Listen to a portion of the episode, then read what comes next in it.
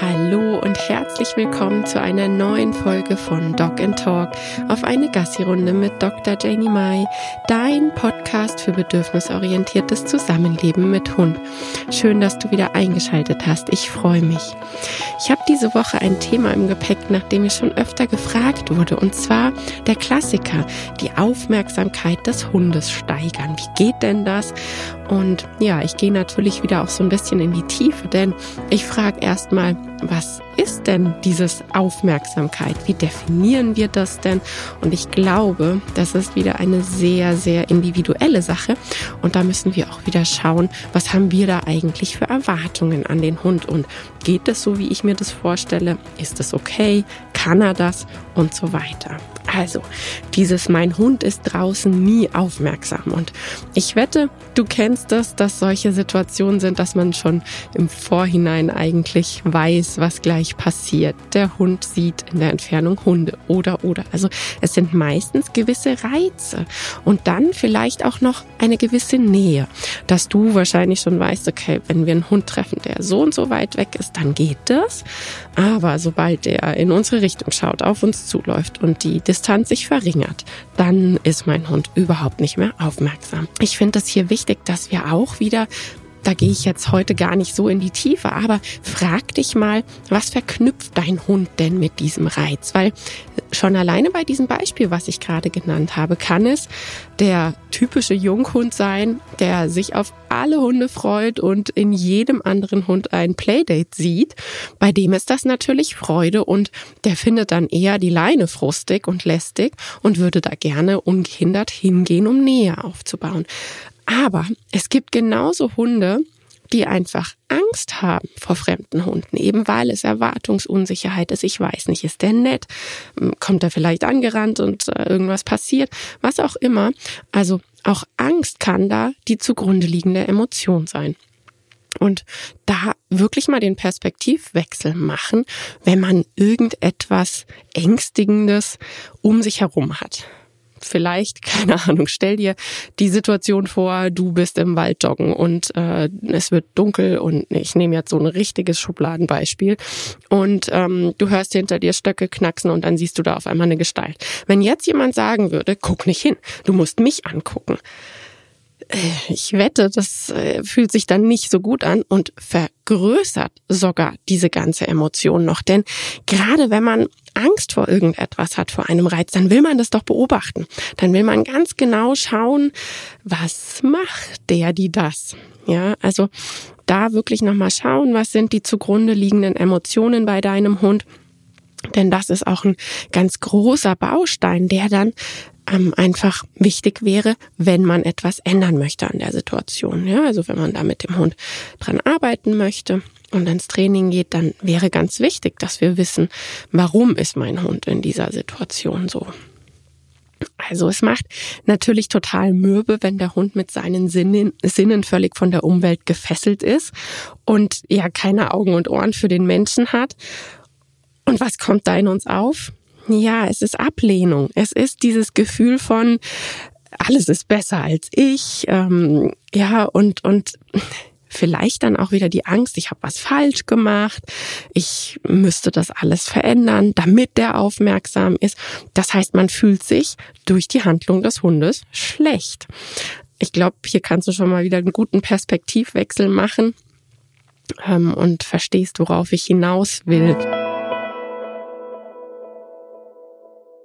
Natürlich muss man sich bei der Thematik auch fragen, inwieweit hilft denn hier jetzt Druck? Dass man sich mehr dem Auslöser von Druck, also der Mensch übt Druck auf den Hund aus und möchte dann aber, dass sich der Hund mehr annähert und irgendwie dem Druck zuwendet. Also das geht ja nicht das, damit erreicht man genau das Gegenteil, weil wenn ich mich schlecht in der Nähe von fühle, dann gehe ich doch nicht genau dahin und ähm, baue da die große Aufmerksamkeit auf. Ja, genau so ist es, denke ich, beim Menschen auch und beim Hund kann man das super, super gut sehen. Und wenn dann wirklich so ein aus Angst Aufmerksamkeit zeigen, zum Beispiel der eintrainierte Blickkontakt, der ist aus zwei Gründen nicht so prickelnd. Also ich finde, das ist ein Signal, was hilfreich ist. Ich übe das auch mit Hunden. Und man muss hier wieder ganz genau aufpassen. Also gerade wenn es ein super ängstlicher Hund ist, ähm, dieses in die Augen starren ist ja bei Hunden doch nochmal was ganz anderes als bei uns Menschen. Also das kann sich sehr ungut anfühlen. Und gerade wenn dann der Stressor derjenige ist, der sagt, hey, guck mir in die Augen, dann bringe ich den Hund da eigentlich in einen Konflikt. Und das kann sich echt grausig anfühlen, meines Erachtens nach. Also es sind ganz oft die Hunde, die wirklich so mit steigendem Druck den Rollladen runter machen, wo man dann irgendwann einen Hund sieht, der immer neben seinem Menschen läuft und viele finden das ja erstrebenswert und denken erstmal so aus der Ferne, boah, cool, der Hund, der läuft immer neben dem Menschen und ist in Anführungsstrichen aufmerksam bei seinem Menschen und in Wirklichkeit ist das aber ein Hund, der quasi einen Rollladen runtergelassen hat. Und dann gibt es ja durchaus auch Hunde, die so richtig sagen, ey, kein Anschluss unter dieser Nummer. Bei Druck reagiere ich nicht, da mache ich einfach dicht. Und das sind dann immer die Hunde, die als extrem schwierig dargestellt werden, wo es halt heißt, man muss noch mehr Druck aufbauen und noch mehr Druck. Das ist dann diese Spirale, die man da entlang läuft und wo man mit Sicherheit nicht in einem gemeinsam landet. Also sich da einfach nochmal hinterfragen, äh, wie fühlt sich das an, wenn jemand Druck aufbaut und man aufmerksam sein soll. Ja, also dieses Müssen ist da wieder ein ganz, ganz großes Thema. Also auch hier wichtig, aus der Situation raus, einen Schritt und einmal so aus der Entfernung sozusagen drauf gucken und sich nochmal verdeutlichen, die Handlungen des Hundes sind nicht gegen mich. Der handelt für sich. Wir wissen ja, dass unsere Hunde so im Vergleich Kleinkindhirne haben. Das heißt, gerade wenn wir das Thema Frustrationstoleranz und äh, Konzentrationsfähigkeit und so anschauen, dann ist da ganz oft wirklich so ein Thema, dass wir viele Dinge viel zu persönlich nehmen, die Hunde so in der Form überhaupt nicht im Sinn haben, weil ja, natürlich sind sie sich selbst wichtig und sie haben sich und ihre eigenen Bedürfnisse im Fokus und das ist ja auch total gut und gesund.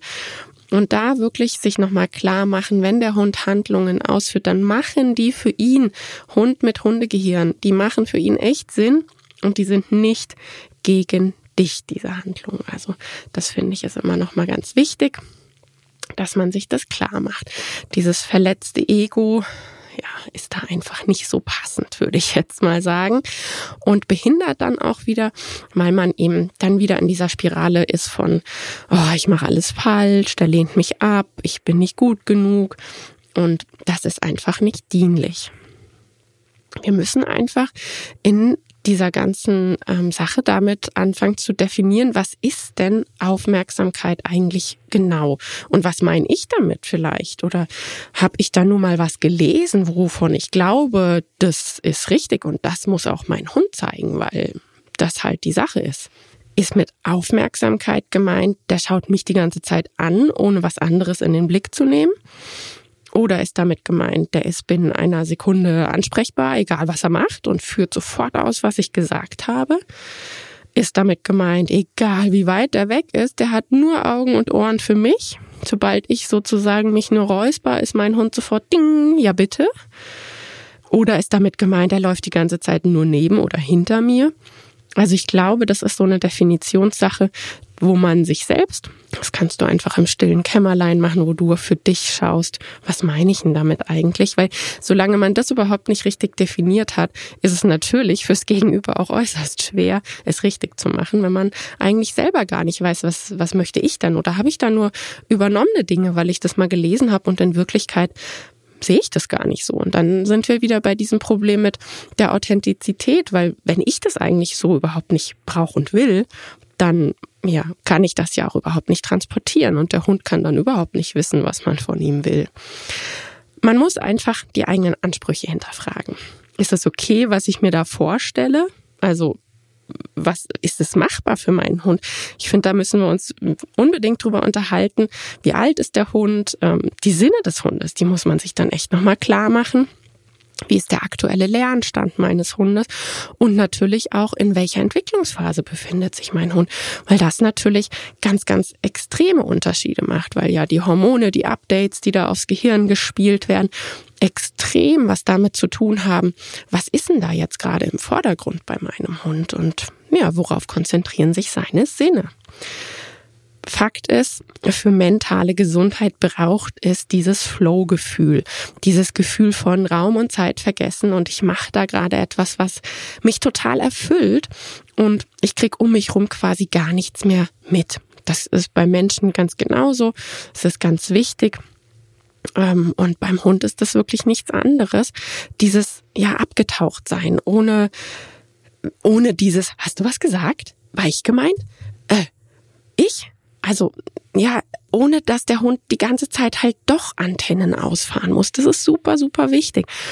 Ähm, und Hunde mit viel Zeit für Flow in natürlich einer sicheren Umgebung. Das ist ganz klar, dass der Hund sich da wohlfühlt, sonst kommt es gar nicht zu diesem Flow. Also das muss ein Ort sein, den er erkunden kann, wo man öfter ist, wo er halt wirklich auch weiß, hier passiert nichts. Also das wäre jetzt kein Ort, wo er vielleicht schon mal von einem anderen Hund gebissen wurde oder so, ja oder irgendwas kam aus dem Gebüsch und er hat sich fürchterlich erschrocken. Das muss ein Ort sein, den er erkunden konnte, wo sich Hobbys finden, auch super wichtig. Ähm, also natürlich gibt es Orte, die für den einen Hund toll sein können, ja, und für den anderen super langweilig, weil er dieses Hobby gar nicht hat. Also zum Beispiel Buddeln. Das machen ja gar nicht alle Hunde und finden das auch gar nicht so super prickelnd. Und da wäre halt wichtig, dass du deinen Hund beobachtest und auch kennst, was macht er gerne, womit ähm, verbringt er seine Zeit gerne. Ich sage dazu immer so eine Gedankenreise von, die Haustür steht offen und dein Hund darf einen Tag allein draußen verbringen, was natürlich nicht geht, ne? wegen Sicherheit der Umwelt und Sicherheit für den eigenen Hund. Aber einfach mal so eine Gedankenreise, was würde mein Hund eigentlich tun? Geht er in den Wald oder steht er auf dem Feld rum? Hockt er sich irgendwo hin und beobachtet die Umwelt? Was, was macht mein Hund mit so einem Tag? Was würde der damit anfangen? Und dann ist man schon näher daran, was der Hund eigentlich für ein Hobby hat und, und was für eine Umgebung er brauchen würde, um in den Flow zu kommen. Und Hunde, die im Flow sind und dieses Gefühl haben, die sind deutlich weniger reaktiv. Also, ja klar, man ist ausgeglichener, man hatte Zeit für Hobby, die Hormone sind toll. Und das finde ich auch nochmal ganz wichtig jetzt für alle, die vielleicht zu Hause einen Stressi oder reaktiven Hund haben, dass du dir nochmal klar machst, dass dieses Flow und ich habe Zeit für meine Hobbys echt ein ganz wichtiges Thema ist. Und natürlich kann das an der, Schlepp sein, an der Schleppleine sein. Es muss ja auch gesichert sein in einem Rahmen, der sicher ist ähm, und eben nicht, ja, ich muss dann halt doch alle 20 Sekunden wieder nein, hier, komm, was auch immer. Ja, also ähm, dieses in den Flow kommen ist natürlich dann ohne Unterbrechungen ja, wie, wie komme ich jetzt dahin, dass mein Hund draußen aufmerksamer ist? Bedürfnisbefriedigung ist ein riesiges Thema dabei. Wer ausgeglichen ist, der kann sich einfach besser konzentrieren. Ähm, es gibt manche Hunde, die haben so richtig, ja, man sagt immer so schön Pfeffer im Hintern. Die sind so aktiv und ähm, brauchen einfach richtig Bewegung und Geflitze. Und vielleicht hilft es dann deinem Hund, dass du vor dem Gassi eine Futtersuche im Garten machst oder so eine Futterjagd, dass du Futter durch die Futterbrocken durch die Gegend wirfst und er da hinterher rasen kann. Ja, oder vielleicht auch ein kurzes Spiel. Wichtig, dass du ihn nach dem Spiel dann wieder mm, über Futter und Ruheübungen runterholst und vielleicht sieht dann der Spaziergang schon ganz anders aus. Dass eben nicht dieses Draußensein, die ersten Schritte, Meter, wie auch immer, Minuten, vielleicht sogar länger, der Hund an der kurzen Leine laufen muss und eigentlich boah, müsste sich bewegen und irgendwie erstmal energielos werden. Und für manche ist diese erste halbe Stunde richtig, richtig anstrengend. Und hey, Spoiler für die Hunde auch. Und dann kann es eben helfen, dass man sagt, wieso eigentlich erstmal eine halbe Stunde ganz ruhig gehen müssen, bevor er sich bewegen kann. Warum machen wir das nicht einfach zu Hause, wenn ihm das dabei hilft, dass er dann eben ähm, dieses Stück an der kurzen Leine besser packt. Und gut, ich bin sowieso kein Fan davon, aber ich weiß, dass es für einige einfach sein muss, dass es im Alltag nicht anders geht, dass man erstmal ein Stückchen an der Leine geht, aber da auch wieder schauen, was kann ich von meinem Hund verlangen und was kann ich vielleicht doch verändern, dass er gar nicht dieses lange Stück an der kurzen Strippe laufen muss und wir vorher vielleicht schon so ein bisschen Power rauslassen. Wichtig auch, Du kennst die Hobbys deines Hundes und sorgst eben nicht für Frust in genau diesen Momenten. Also diese Gedankenreise, mein Hund hat einen Tag frei und wuselt draußen rum. Was würde der tun? Dann hast du schon mal die Hobbys deines Hundes. Was ich wichtig finde, dass man sich auch klar macht, was sind die Hobbys mit mir? Also was sind Hobbys, die er mit mir verknüpft, wo er eben dieses Spaß und Flow-Gefühl mit dem Menschen hat, dass man sich die nochmal extra markiert, weil, ja, die helfen uns jetzt gleich dabei, was eben Thema dieser Folge ist. Wenn ich also die Hobbys meines Hundes kenne, dann ist ganz wichtig, dass du ihm auch immer mal wieder Zeit dafür gibst, dass er diese Hobbys wirklich auch haben kann, dass er Zeit dafür hat, ähm, dieses in den Flow kommen. Ich habe schon gesagt, gerne mit Schleppleine, dass das Ganze gesichert ist. Aber wichtig dabei ist, dass du dann nicht sozusagen die Gouvernante bist, die den Spaß immer unterbricht.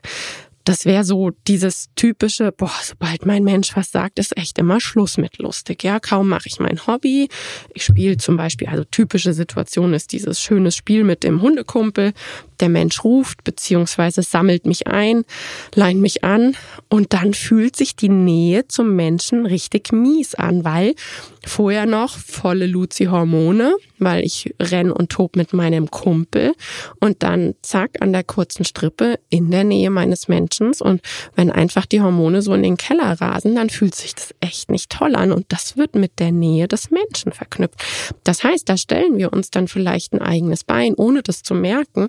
Und der Hund Natürlich merkt er sich das, ja, der ist ja nicht doof. Und dann gibt's da drei, fünf Wiederholungen. Und dann hat der Hund verknüpft, boah, immer wenn ich mit meinem Kumpel spiele und sobald ich die Stimme meines Menschen höre, ist es so ein pff, bloß ignorieren, weglaufen, was auch immer. Es wird auf jeden Fall negativ verknüpft. Da wäre es echt besser, wenn du erstmal so, ein, so einen Zwischenschritt hast, ja, mit deinem Hund noch mal eine Runde spielst, lass ihn auch wieder Futter jagen, flitzt du ein bisschen gemeinsam mit ihm. Das geht ja schon auch an der an der kurzen Strippe. Du kannst ja mit deinem Hund an der Strippe zusammen ein bisschen flitzen und dann ist es aber was anderes als kurze Strippe im Schritt bei Fuß neben dir latschen, obwohl er gerade noch getobt hat oder gebuddelt hat oder was auch immer ähm, Spieli zerren geht auch einfach so neben dir. Ja, dass der Hund nicht gleich irgendwie in so ein bei Fuß und Lauf ganz langsam neben mir geholt wird, sondern der kann erst noch ein bisschen ähm, Spieli zergeln, was du ihm runterhältst. Was auch immer. Da gibt's verschiedene Möglichkeiten, wie du nach solchen Cuts, dein Hund hat gerade irgendeines seiner Hobbys ausgeführt und dann soll er in deine Nähe kommen, wie eben die Nähe zu dir nicht negativ verknüpft wird. Flowzeit ermöglichen, habe ich schon ein paar Mal gesagt da ist wichtig, Erwartungssicherheit zu schaffen. Du musst jetzt nicht gucken, was ich von dir, das, ja, will ich was von dir, habe ich was zu dir gesagt. Jetzt will niemand was von dir und da kannst du die Erwartungssicherheit haben. Und das ist halt über ein Signal, was man üben muss. Klar, das braucht Training, ja, absolut klar. Schleppleine und ich finde auch ein Notfallsignal, denn wenn ich schon sage, hey, du darfst abtauchen, dann hm, liegt es halt auch an mir, dass ich ein Notfallsignal habe, was der Hund auch in diesem Flow ausführen kann, was ich aber wirklich nur im Notfall benutze. Und hm, das passiert nicht so oft, wenn man sich den richtigen Ort aussucht, wo der Hund auch Flow haben kann. Also da ist wieder der Mensch für zuständig. Auch dieses auf Entfernung.